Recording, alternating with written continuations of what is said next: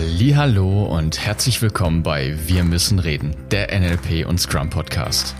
Als erster Podcast dieser Art verbinden wir zwei spannende Welten mit der Absicht für dich mehr Nachhaltigkeit in Agilität und deiner Persönlichkeitsentwicklung zu schaffen. Schön, dass du da bist. Los geht's.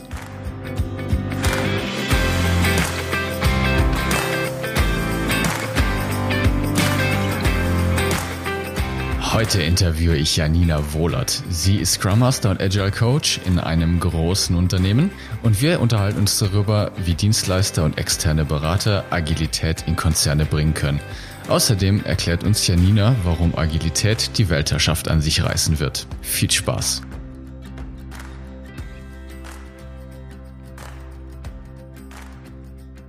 Gut, dann äh, herzlich willkommen in einer neuen Woche und hier beim Podcast Wir müssen reden, der NLP und Scrum Podcast. Schön, dass du die Woche wieder eingeschaltet hast. Und wie schon angekündigt, heute wieder mit einem ganz besonderen Gast. Ich freue mich ganz besonders, dass du da bist. Herzlich willkommen, Janina. Vielen Dank, vielen Dank. Schön, vielen Dank für die Einladung vor allen Dingen. Ja, sehr gerne. Ich bin schon super gespannt, was wir heute Spannendes herausfinden oh, werden ich über auch. die Welt von Agilität und Scrum. Wer bist du denn, Janina? Stell dich doch mal bitte vor, damit die lieben Zuhörer und lieben Zuhörerinnen einen Eindruck bekommen, wer du bist. Und der Henry hat dich ja schon auch schon ganz mit großen Tönen angekündigt. Äh, ich hoffe nur Gutes. Ähm, ich bin Janina, ich bin Scrum Master und arbeite für die Snip Academy als Trainerin und bin so von der Grundausbildung her ursprünglich mal studiert Wirtschaftspsychologin. Da kommen halt ganz, ganz viele. Also ich habe Wirtschaftspsychologie angefangen zu studieren mit, das wolltest du machen. Und als ich dann damit fertig war, wusste ich nicht genau, was ich damit nur anfangen soll. Mittlerweile weiß ich, was ich damit anfangen soll. Als Scrum Master ist man nämlich als Wirtschaftspsychologin ziemlich gut aufgestellt. Und Das Leben lebt man vorwärts und versteht es rückwärts. Ne? Heißt Ja, aber doch so wirklich, schön. aber Ne? wirklich. Ja, ja. Meine Eltern verstehen immer noch nicht so ganz, was ich da eigentlich mache. Aber Wirtschaft, Als Scrum Master ja, als oder als Scrum Master, ja. Ich sag gerne, ich. Bin, bin Kindergärtner für Erwachsene. Ich erzähle denen, wie sie, wie sie nett miteinander umgehen und wie sie gut miteinander spielen könnten. Ah, Das, das ist ja schön. Den, nee, den Vergleich kannte ich jetzt noch Mhm. nicht. Ja. Ich bringe gerne den Vergleich mit dem, mit dem Fußballtrainer und Schiedsrichter in einem. Ich weiß ja nicht genau, welche Rolle besser passt, aber ähm, so Fußball als Analogie Mhm. zum, zum Komplexen. Aber Kindergärtner finde ich auch schön. Ja, genau. Ja. Du hast mir heute Themen mitgebracht, habe ich gehört. Ich, ich habe ein paar Themen mitgebracht, genau. Und äh, mich interessieren die sehr, diese Themen. Und ich bin ziemlich sicher, dass die Zuhörer und Zuhörerinnen das auch spannend finden, weil dieses Thema Agilität ist ja in den letzten Jahren ein gigantischer Hype. Und gefühlt will ja jeder und alles irgendwie agil werden und agil Mhm. arbeiten. Und aus meiner Erfahrung heraus, weil ich ja auch in einem äh, Angestelltenverhältnis arbeite, arbeite ich aber auch gerne mit Großkonzernen zusammen. Das ist ja ein ganz übliches Konstrukt, ne, dass man als Externer bei einem Großkonzern arbeitet oder auch als Dienstleister gerne mit Großkonzernen zusammenarbeitet. Und aus meiner Erfahrung heraus gestaltet sich das doch etwas schwierig Mhm. teilweise, weil ja die Großkonzerne erstmal auf den ersten Blick nicht wirklich dafür ausgelegt sind. Ne? Also sehr viel Hierarchie, ähm, wo ja auch DeLong und Henry im Podcast drüber Mhm. gesprochen hatten, sehr starre Strukturen teilweise. Und wie passt jetzt Agilität in diese Konzerne rein und wie schaffe ich es als Externer auch Agilität in Konzerne zu bringen? Mhm. Was sind da deine Erfahrungen? Mhm. Ich hatte schon beide Perspektiven. Von daher ist, ist es ganz interessant, darüber heute mal zu reden. Das habe ich nämlich so zusammenfassend auch noch gar nicht gemacht. Super cool. Ja, eben. Ich bin ganz gespannt, was wir heute alles erfahren. Also grundsätzlich die Konzerne, die wir heute betrachten, die wir ja auch äh, begleiten, die wir heute sehen können, die nehmen sich mit Agilität wahnsinnig, sie haben gute Intentionen häufig mit Agilität. Ein Teil davon ist missverstanden. Also ich habe auch heute wieder eine Diskussion geführt über das ähm, Verständnis zu Velocity zum Beispiel. Also dass es nicht darum geht, Geschwindigkeiten von Teams zu messen und diese Teams effizienter im Sinne von schneller zu machen, mhm. sondern dass es darum geht, diese Teams dabei zu unterstützen, Fortschritt zu äh, machen, also Fortschritt, also sich von A nach B zu bewegen und nicht einfach nur schnell zu laufen, weil dieses Schnelllaufen ist wie im Hamsterrad. Im Zweifelsfall komme ich da gar nicht vorwärts und auch wenn ich schneller laufe, bedeutet das noch lange nicht, dass ich wirklich mehr Fortschritt mache. Das kann das bedeuten, muss es aber nicht. Genau, richtig. Ja, vor allen Dingen dieser Punkt B, auch den herauszufinden. Ne? Nur, nur weil ich mir irgendwann mal ausgedacht habe, ja. dass ich von A nach B will. Wer sagt mir denn, dass B überhaupt der Ort ist, wo ich wirklich hin will? Vielleicht richtig. ändert sich das ja noch. Das ist noch, das ist noch das zweite Thema.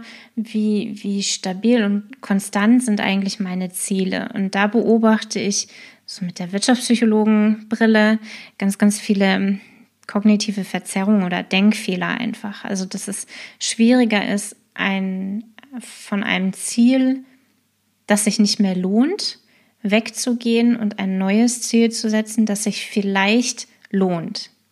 Dieses, mhm. Es lohnt sich vielleicht, ist häufig von Kosten her zu groß, weil es unbekannt ist im Vergleich zu den, okay, das Ziel, was ich jetzt erreichen will, das kostet mich definitiv, weil das will ich gar nicht mehr erreichen. Also mein erstes Ziel. Das kostet mich definitiv, aber da weiß ich wenigstens, was es mich kostet. Mhm. Und deswegen ja, okay. ist es auch heute viel verbreitet in Konzernen, dass Ziele einfach beibehalten werden. Die krallen sich an ihre Projektpläne und Ziele und da müssen unbedingt alle hin. So ein bisschen wie, wie ähm, ein, ich weiß gar nicht, woher es kommt, aber ein totes Pferd zu reiten. Mhm. Ja, ja. Ja, kein, kein schönes Bild im Kopf. Nein, ja. kein schönes Bild.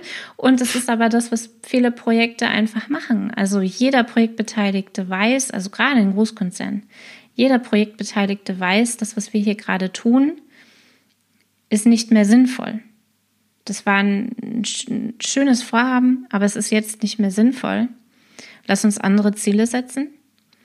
Jeder weiß das und keiner traut sich zu sagen, okay, wir verwerfen dieses Ziel und suchen uns ein neues, unbekanntes. Mhm. Ja, ja, ja. Und wie, wie, wie schaffe ich es jetzt dann als Externer, solche Impulse zu setzen? Mhm. Oder ich, also ich glaube, es ist schon, vielleicht fangen wir mal da an. Das ist, glaube ich, die, der, der einfachere Schritt am Anfang. Wie schaffst du es intern in einem Großkonzern, solche Impulse zu setzen und den Großkonzern dabei zu unterstützen, den richtigen Weg zu gehen, den effektiven Weg zu gehen? Mhm. Also worauf die Menschen wirklich sehr, sehr gut reagieren, sind Messwerte. Das ist jetzt was, was auf den ersten Blick überhaupt nicht zur Agilität passt. Diese Zahlen, Daten, Fakten. Und dabei ist ihnen häufig sehr egal, woher diese Messwerte kommen.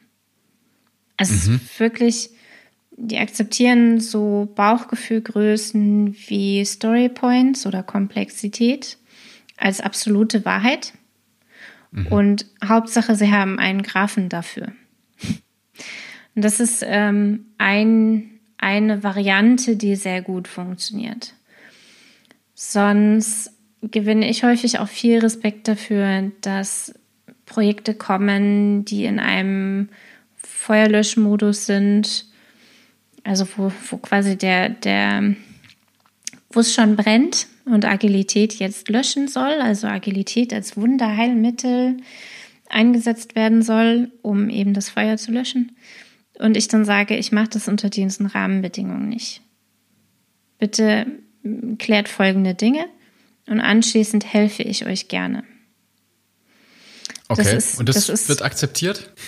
Das wird tatsächlich akzeptiert, ja. Nun bin ich, bin ich ja interne und wenn es brennt, dann ist es so ein bisschen, so richtig viele Alternativen haben die häufig dann gar nicht.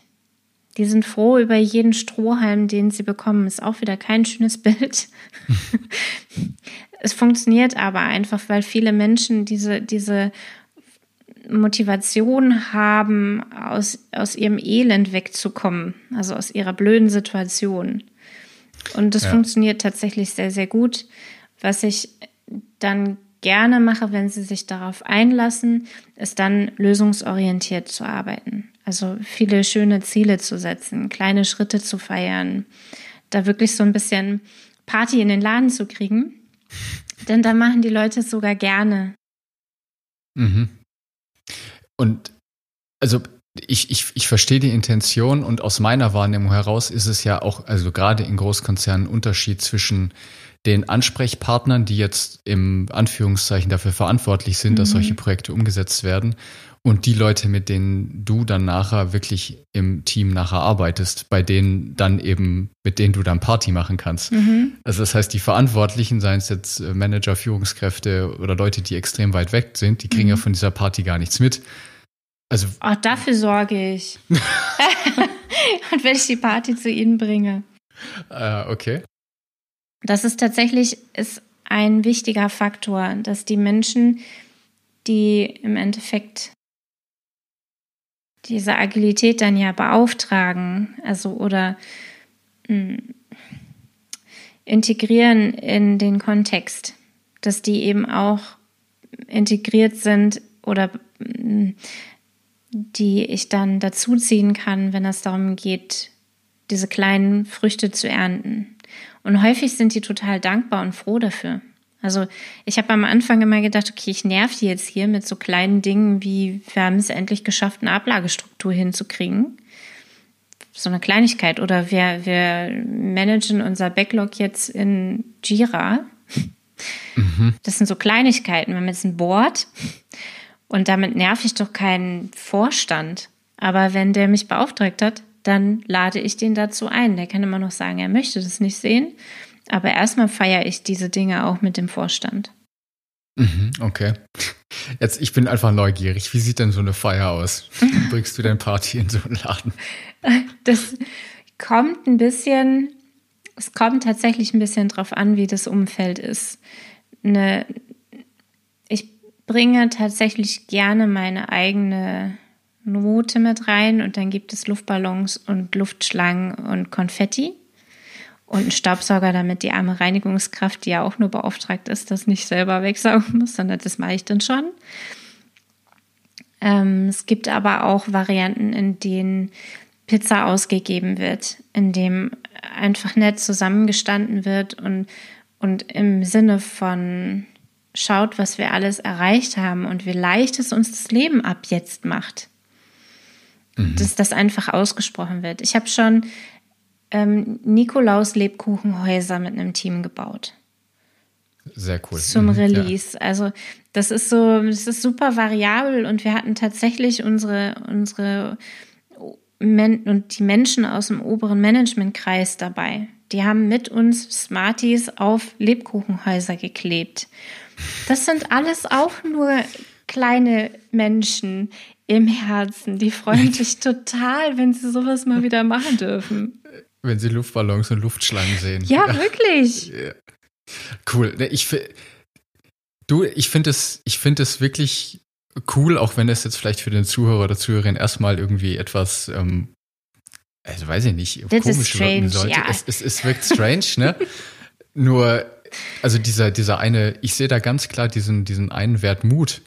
Ganz klar ähm, mhm. Bestätigen, dass du den da lebst, weil für mich gehört da schon Mut dazu, sowas auch wirklich dann zu tun und das auch wirklich dann mit Freude umzusetzen. Und mhm. ich meine, das Feedback ist ja dann wunderbar, wenn dann sogar der Vorstand oder ähm, hochrangige Führungskräfte einen riesen Spaß daran haben, Smarties auf Lebkuchen ja, zu kleben. Es ist, ist super cool. Es macht einen riesen Unterschied. Und gut, nun ist mein Vorteil, dass ich als, als Person dazu auch passe.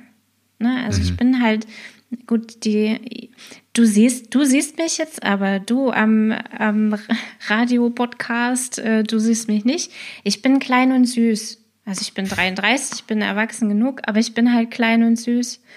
Und der Manager freut sich, weil er, und das ist so, glaube ich, so ein bisschen mein, mein Vorteil. Deine Geheimwaffe. Ja, meine Geheimwaffe tatsächlich, dass die, dass die, Menschen, die in diesen Managementpositionen ein gewisses Alter haben und mich vergleichen mit ihren eigenen Kindern. Also ich bekomme dann erzählt, was die am Wochenende mit ihren Töchtern gemacht haben. Das erzählen die mir, also weil sie Smalltalk machen wollen, aber auch wahrscheinlich, weil sie viel von ihren Töchtern in mir sehen. Und deswegen Ach, kleben die ja auch gerne Smarties mit mir auf Lebkuchenhäuser. Das machen die in dem Moment für ihre Kinder. Okay, ja. Und das Gut. ist mein, mein Vor das ist einfach mein Vorteil. Ja, ist, ist super und vor allen Dingen, wenn du das für dich auch herausgefunden hast, dass ja. es funktioniert, dann umso, umso besser. Und jetzt dein Tipp noch für Leute, die diese Superpower nicht haben, die nicht klein und süß sind. Ich glaube, dass das tatsächlich ein, ähm, das ist im ersten Moment befremdlich und für viele Menschen ist es aber eine Repräsentation von Umdenken. Also wenn ich mit, mit Luftballons komme oder mit Lego-Steinen, weil ich einen Ganztagesworkshop mit Lego Serious Play mache, dann mhm. ist das am Anfang für die Menschen sehr seltsam und dann freuen die sich darüber. Mhm. Und, ja. und das ist so ein bisschen Aufbruchsstimmung. Die, die Leute sind wirklich stolz auf sich selber hinterher, dass sie jetzt mal für einen Tag anders gedacht haben. Ja, ja. Das ist schön. Genau. Das ist total schön. Cool. Ja, okay. Super. Dann lass uns doch jetzt mal einen Schritt weiter gehen. Und das finde ich jetzt eben, gerade weil ich nicht intern in einem Großkonzern arbeite. Mhm. Wie, welchen Tipp oder welche, welche, doch welche Tipps hast du jetzt für Leute, die als externe Berater zum Beispiel reinkommen oder Firmen, die Dienstleister, die jetzt Softwareentwicklung ähm, mit, mit Großkonzernen machen? Wie schaffen auch die es, innerhalb von Großkonzernen eine Wirkung zu entfalten? Mhm. Also, mm, ich habe jetzt spontan zwei Firmen im Kopf, deren Namen ich jetzt natürlich nicht nennen werde. Die arbeiten ganz viel über Selbstdarstellung. Also die haben Twitter-Accounts, die machen richtig coole Feierabendveranstaltungen, die machen, die treffen sich einmal die Woche zum Brettspieler ausprobieren und das Ganze dann mappen auf agiles Arbeiten oder Kartenspiele, egal, Spiele ausprobieren und dann mappen auf agiles Arbeiten. Das sind, das sind so Firmen, die Apps entwickelt haben, in denen ich Liberating Structures lernen kann und mir Liberating Structures Strukturen zusammenbauen kann mit, mit Tipps von denen. Das sind so Firmen, die die Deutschland größten Liberating Structures Get-togethers organisieren. Und das machen die ja nicht für mich als Konzern, sondern das machen die für sich und die Community. Die investieren also in sich und ihre Community. Und das beeindruckt mich als Konzern wieder. Und die haben, diese Firmen haben es bei uns in der Beschaffung, also oder in Konzernbeschaffung unglaublich leicht, weil über die viel zu finden ist, weil wenn ich die google, finde ich sofort die neue schöne Welt, die sie erreichen wollen oder die sie haben wollen. Okay. Okay.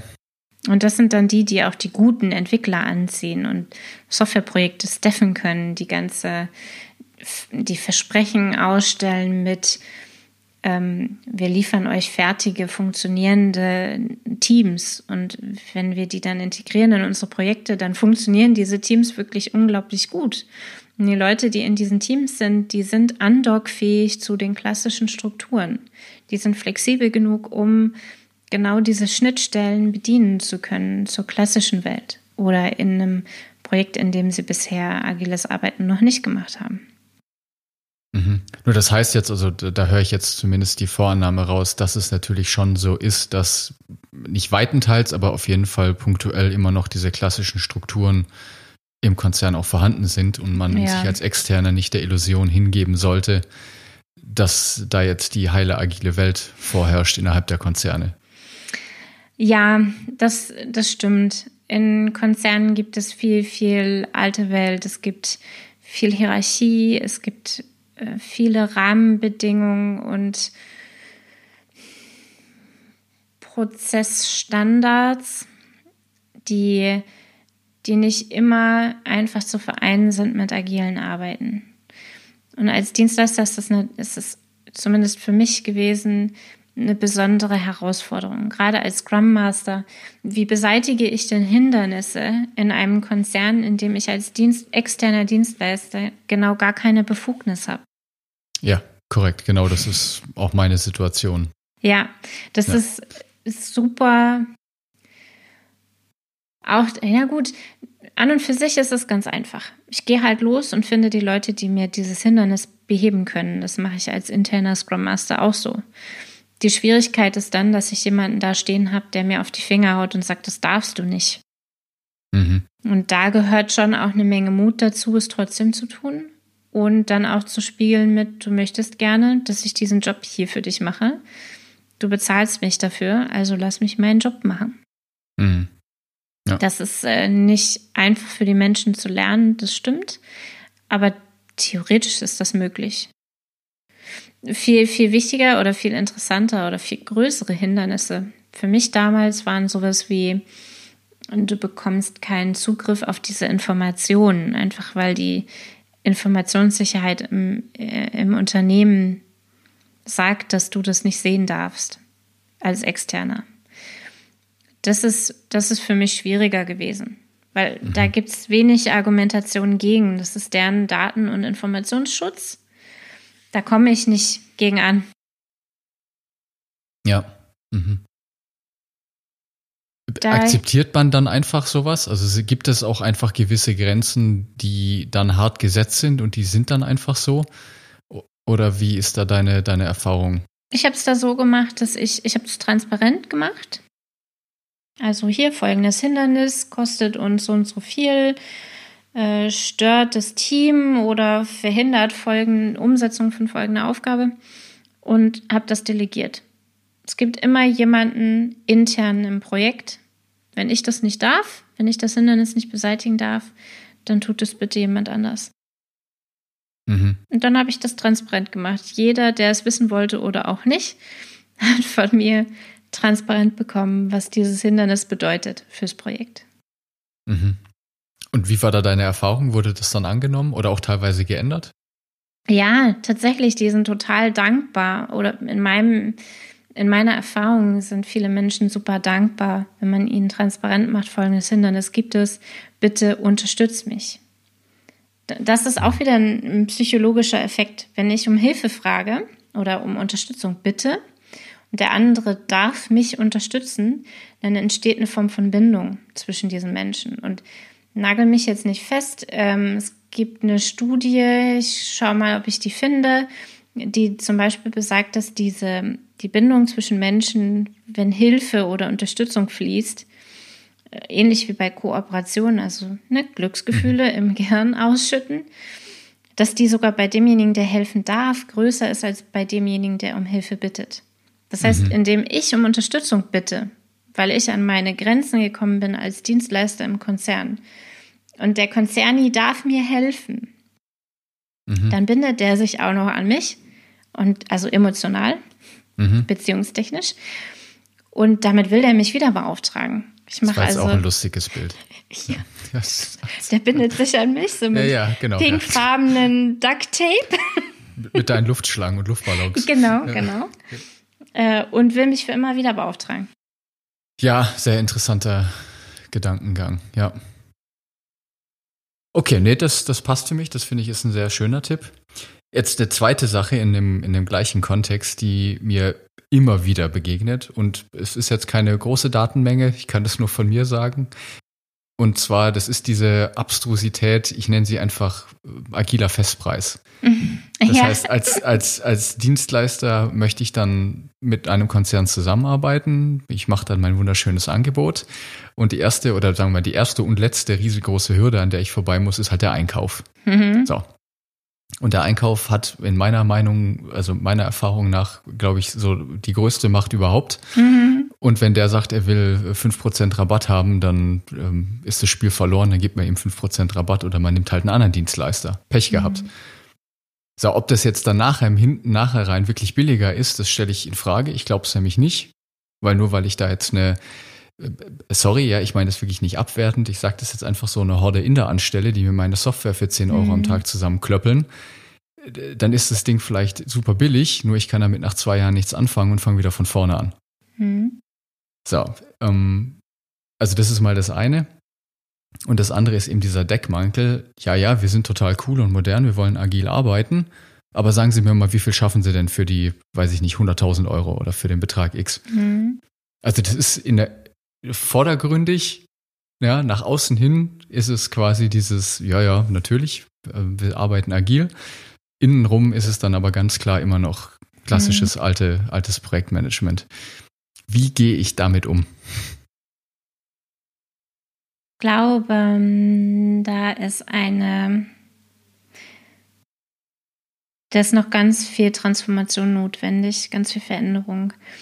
Und als konzerninterner Coach gibt es ganz, ganz viele Aufgaben für mich, da beim Einkauf eine Sensibilität zu schaffen dafür, was Agilität eigentlich bedeutet und wie agile Beauftragungsmodelle aussehen können und was geht und welche Effekte das hat, wenn an bestimmten Stellschrauben gedreht wird. Also zum Beispiel ein, ein vor der Beauftragung ein festes Commitment zu einem Umfang oder eine Beauftragung nach Story Points.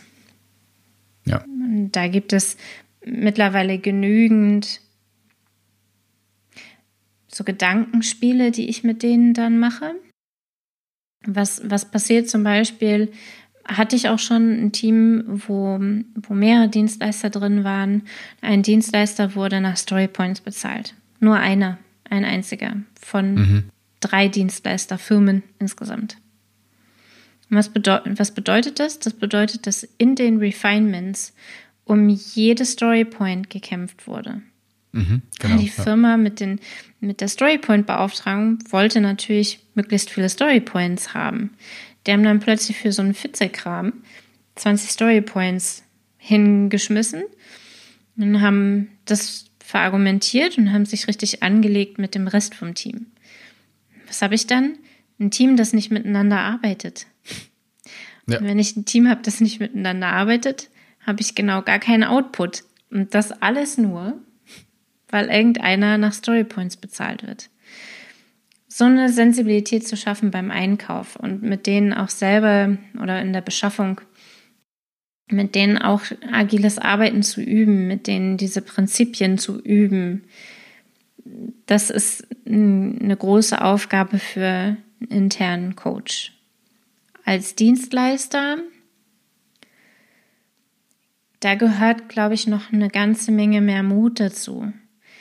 Und ich bin verantwortlich gewesen für einen externen Dienstleister von einem großen Konzern für eine Projektbeauftragung.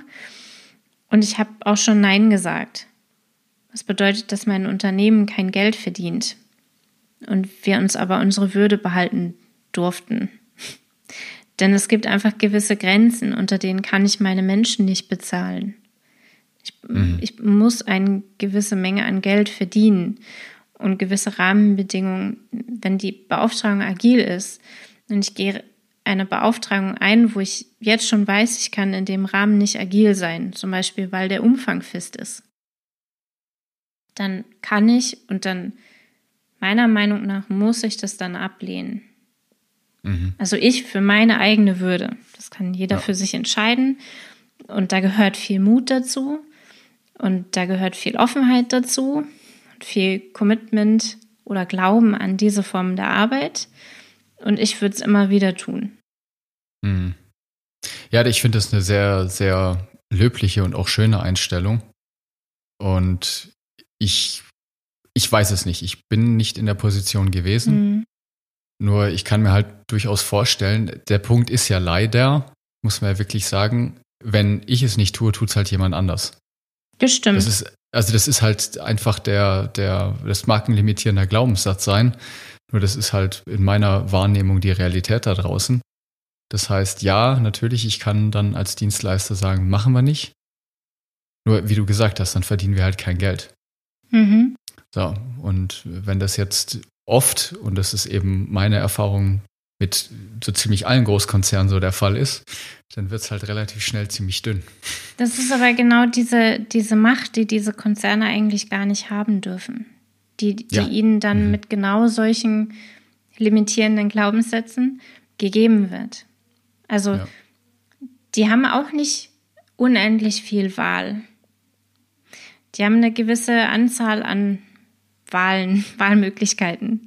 Ja. Die, die können sie nehmen. Und ich persönlich behalte lieber meine Würde und mache Agilität richtig, mhm. als so einen halbgaren Kram hinzulegen und am Ende verbrenne ich mir beim kompletten Konzern meinen Ruf als agiles Unternehmen oder als agiler Dienstleister. Hm, ja. Hast du es denn schon mal erlebt oder hast, gibt es Möglichkeiten deiner Meinung nach, dieses Spiel mit dem Einkauf zu gewinnen? Also Gewinn ist, der, ist ein ähm, blöder Begriff jetzt hier an hm. der Stelle.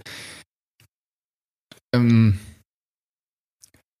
sagen wir mal, es so hinzukriegen, dass es eine Win-Win-Situation ist. Hm. Dass, der, dass der Einkauf halt eben seine Rabatte kriegt und weil, also nochmal kurz, um auf die Rahmenbedingungen einzugehen, ne? Es ist ja, ich unterstelle diesen Menschen nicht, dass er es böswillig tut. Ich glaube, sondern der Punkt ist eben, die Einkäufer sind ja so incentiviert, dass die dadurch mehr Geld verdienen oder sogar Boni die bekommen, wenn sie Ziele. dem. Hm? Genau, so und deshalb ist es ein ganz natürlich logisch, absolut logisch ableitbares Verhalten, dass sie so reagieren. Hm.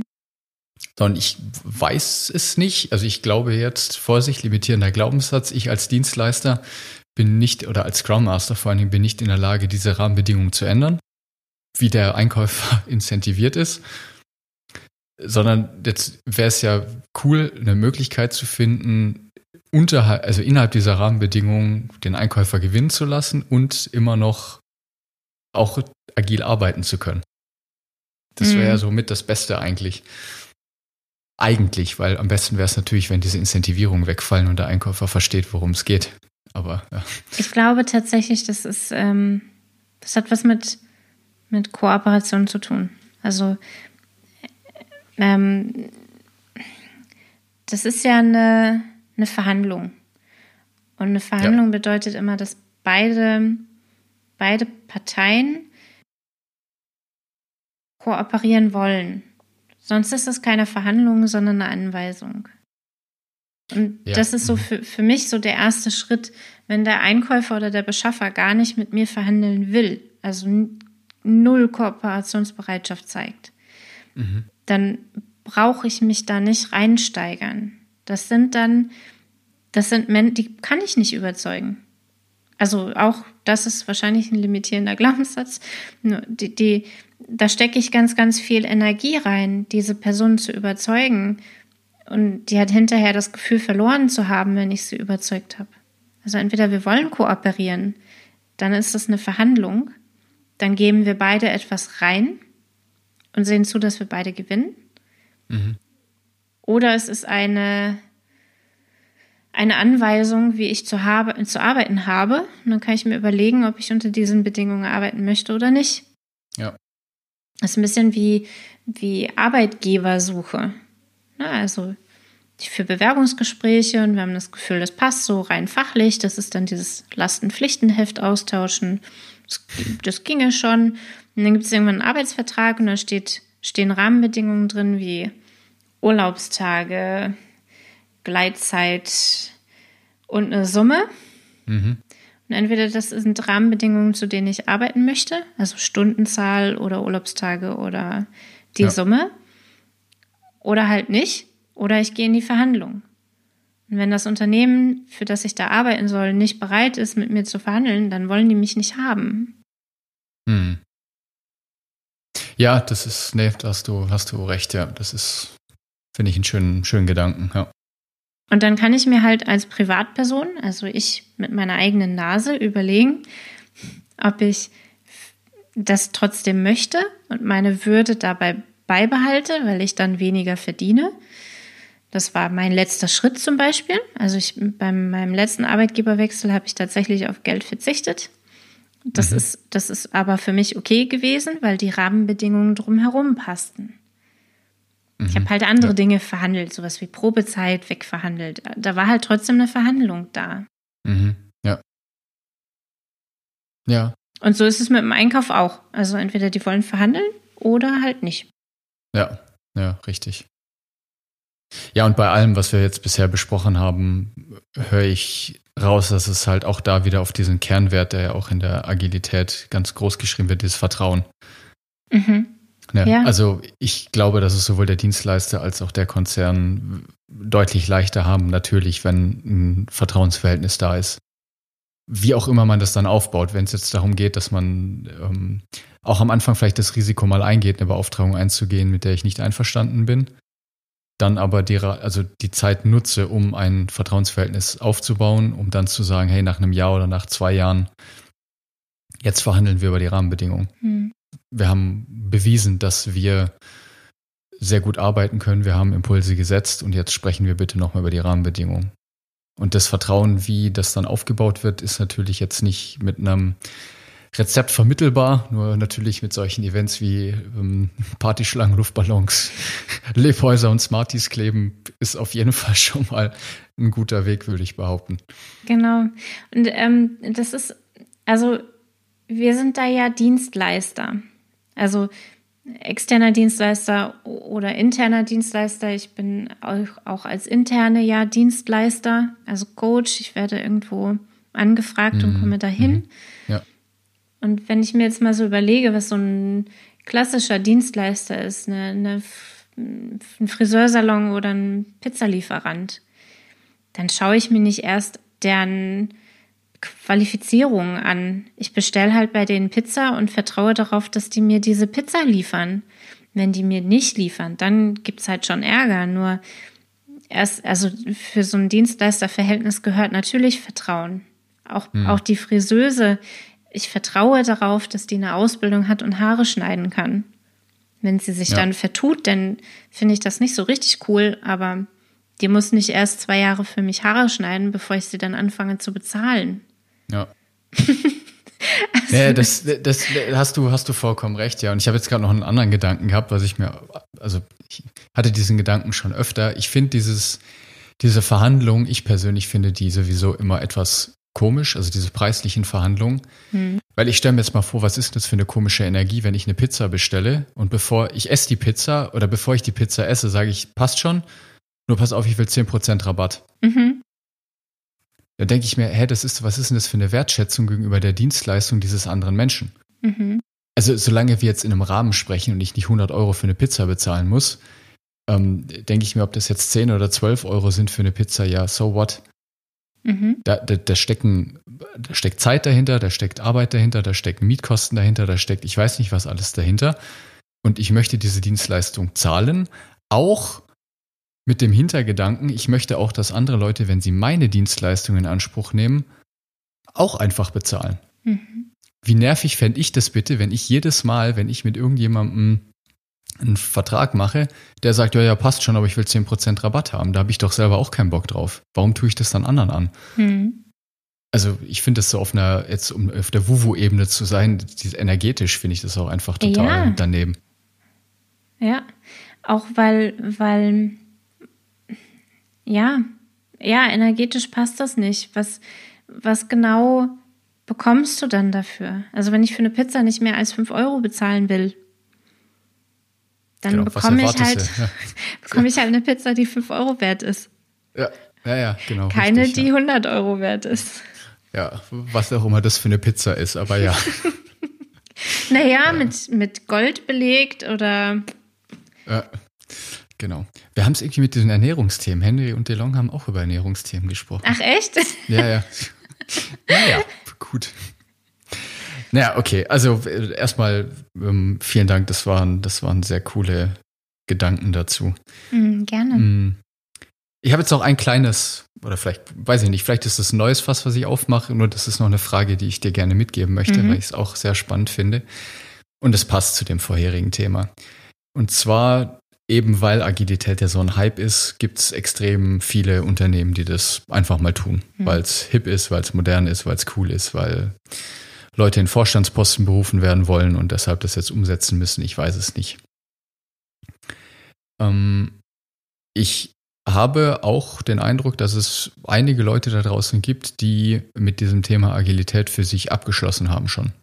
Das ist mhm. so, ich nenne das gerne verbrannte Erde. Die haben da so viel schlechte Erfahrungen mitgemacht, dass sie sagen, hör mir auf mit dem Scheiß. Mhm. Äh, sorry, hör mir auf mit dem Quatsch. Zeug. Zeug, genau. Mm, wie gehst du mit solchen Leuten um? Gibt es eine Möglichkeit, die nochmal davon zu überzeugen, das nochmal neu zu versuchen? Oder ja. wie? Ja. Die sind mir sogar lieber als die Menschen, die meinen, Agilität schon zu kennen und es dann und dann eher so ein so ein Cargo-Kult-Scrum gemacht haben. Ach, das finde ich jetzt interessant, okay. Also ich habe tatsächlich lieber die Menschen, die sagen, Agilität habe ich von gehört, habe ich probiert, war blöd. Weil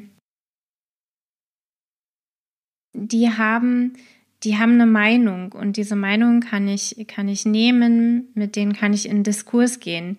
Die verteidigen auch total gerne ihre Meinung. Ich erfahre so viel über diese Menschen und welche Erfahrungen sie gemacht haben über Agilität, wenn ich mit denen in den Dialog gehe. Und das sind Ansatzpunkte für, für mich.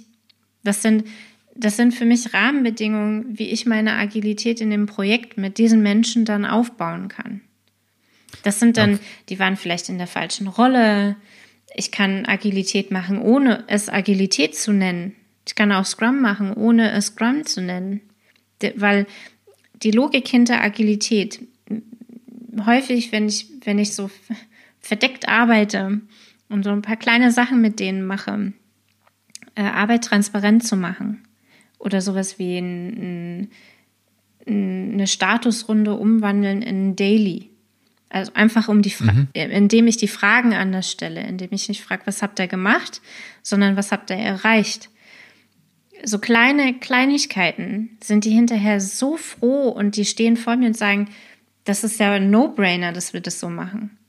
Und dann kann ich denen sagen, das ist ein No-Brainer, das ist naturgemäß machen, arbeiten wir so. Wir haben es nur im, in der Arbeitswelt häufig anders gelernt oder verlernt, so zu reagieren. Und so gehört es sich eigentlich. Und das ist Agilität. Das sind die Prinzipien hinter Agilität.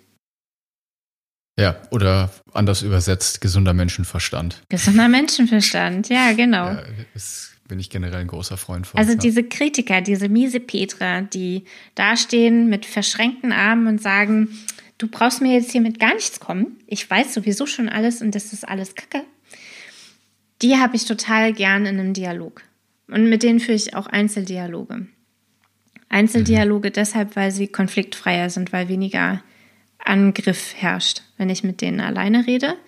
Wenn ich vor der Gruppe ist, müssen die ihre Meinung verteidigen und dann herrscht ein bisschen mehr ja, ja, klar, nee. Also solche, solche Diskussionen immer nur im Vier-Augen-Gespräch, nicht vor genau. der Gruppe. Lob und, vor der Gruppe und alles andere im Einzelgespräch. Genau, und die geben mir so viele Ansatzpunkte dann. Die geben mir so viele Ansatzpunkte. Wir hatten schon einen Scrum Master da und der hat mir gesagt, wie ich arbeiten soll.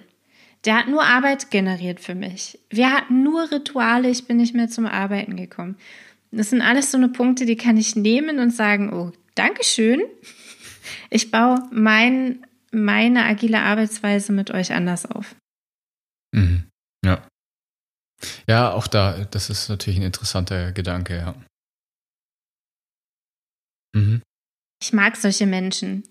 Die, die sind offen und transparent, die sind direkt, die sagen, die sagen mir ins Gesicht. Das ist alles scheiße. Das, das ist ganz schön blödes Zeug. Ja. Das sind die, von denen kriege ich Feedback, da habe ich noch gar nicht angefangen eine Zusammenarbeit zu implementieren. Das sind die, die im Hinterher die schnellsten, kürzesten Feedback-Zyklen für mich darstellen. Mhm. Das sind großartige Menschen. Ja.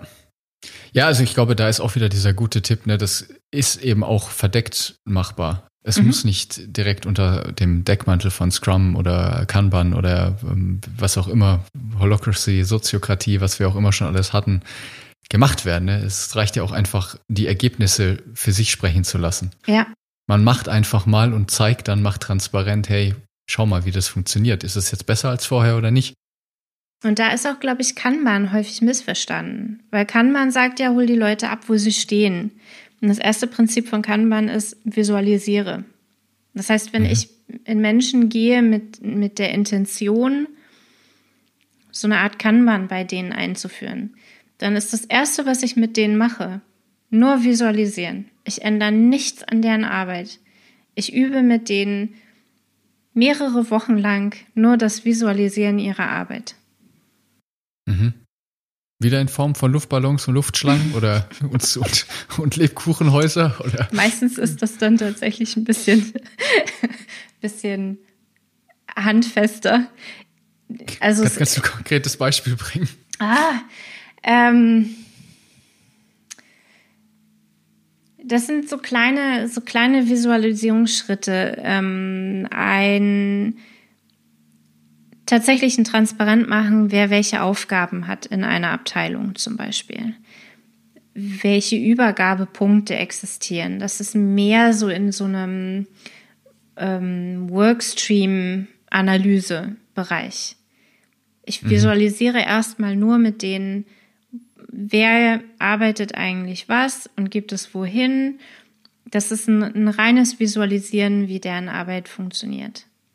Und mhm. das mit denen zu üben, da anzufangen mit, ich stelle einen Boppel auf meinen Tisch, wenn ich nicht gestört werden will. Das ist dann eher so auf, die, auf der Werte- und mhm. Zusammenarbeit, also auf der persönlichen Ebene. Ich übe nur mit denen Visualisieren.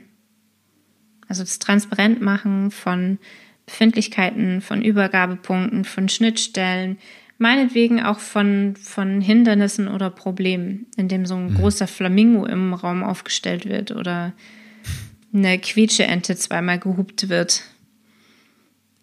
Ja. Und dann kommt von alleine, ganz von alleine solche Reaktionen wie Swarming oder okay, wenn ich, wenn wir sowieso schon transparent machen, worüber wir arbeiten, dann lass uns doch auch kurz dazu austauschen, was wir eigentlich arbeiten. Mhm. Ich glaube, Swarming erklär das bitte nochmal kurz für den Zuhörer und Zuhörerinnen. Hm. Swarming ist, wenn ich in meinem in meiner in meinem Arbeitsablauf ein Problem feststelle und da sind wir stark beim Pull-Prinzip von Kanban, also beim Flow von Kanban, dass wenn ich irgendwo in meinem Arbeitsworkflow ein Problem habe, staut sich das dahinterliegende auf und zerstört dann quasi wie in der Produktion, ne, wenn ich irgendwo an der mhm. Maschine ein Problem habe und die Maschine steht, dann baut sich dahinter eine, eine halbfertige Produktionskette auf und die wieder zum Anschubsen zu bringen, ist ein bisschen anstrengend. Das heißt, ich habe einen Benefit davon, wenn dieses Problem an dieser einen Maschine so schnell wie möglich gelöst wird. Und mhm. dafür gibt es, das kommt, glaube ich, sogar von Toyota, also aus dem Lean-Bereich, mhm. gibt es so einen Knopf, in Büros ist es häufig kein Knopf, sondern irgendeine andere Form von, von Reaktion, die sagt, ich habe hier ein Problem, das unsere, unseren Arbeitsfluss negativ beeinflusst. Und alle anderen lassen ihre Arbeit fallen und helfen, dieses Problem zu lösen. Wenn die weiterarbeiten würden, würde ja die Produktionskette weitergehen oder im Büro eben die Arbeitergebnisse weiter erzeugt werden. Und dadurch würde sich nur ein Haufen halbfertiger Arbeit an, ansortieren. Deswegen mhm. kann ich auch gleich sagen, und hier Stopp. Problem Swarming. Wir lösen dieses Problem sofort. Das dauert häufig fünf Minuten. Und los geht's. Weiter ja. geht's. Passt. Danke für die Erläuterung. Mhm. Okay. Hm. Woher glaubst du denn, also was sind denn so die üblichen, oder andersrum, lass mich die Frage anders formulieren. Was möchtest du den Scrum Mastern, Agile Coaches da draußen, auch den Angehenden mitgeben, um eben die Masse an verbrannter Erde zu reduzieren? Hm. Das ist eine gute Frage. Dankeschön.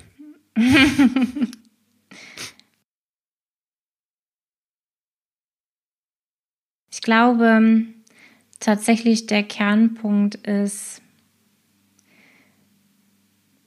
mach diesen Job mit Leidenschaft. Also wenn du agiler Coach bist oder wenn du Scrum Master bist, mach ihn mit Leidenschaft. Ein großes Wort. Ja, genau. Das bedeutet für mich, bleib deinen Werten treu, die hoffentlich ähnlich sind den, den Scrum-Werten. Also wir haben heute über Mut und Offenheit gesprochen, wir haben kurz über Commitment gesprochen. Über Fokus haben wir, glaube ich, so gut wie gar nicht gesprochen. Also bleibt diesen Werten treu, um jetzt mal Scrum-Werte zu nennen. Mhm, ja.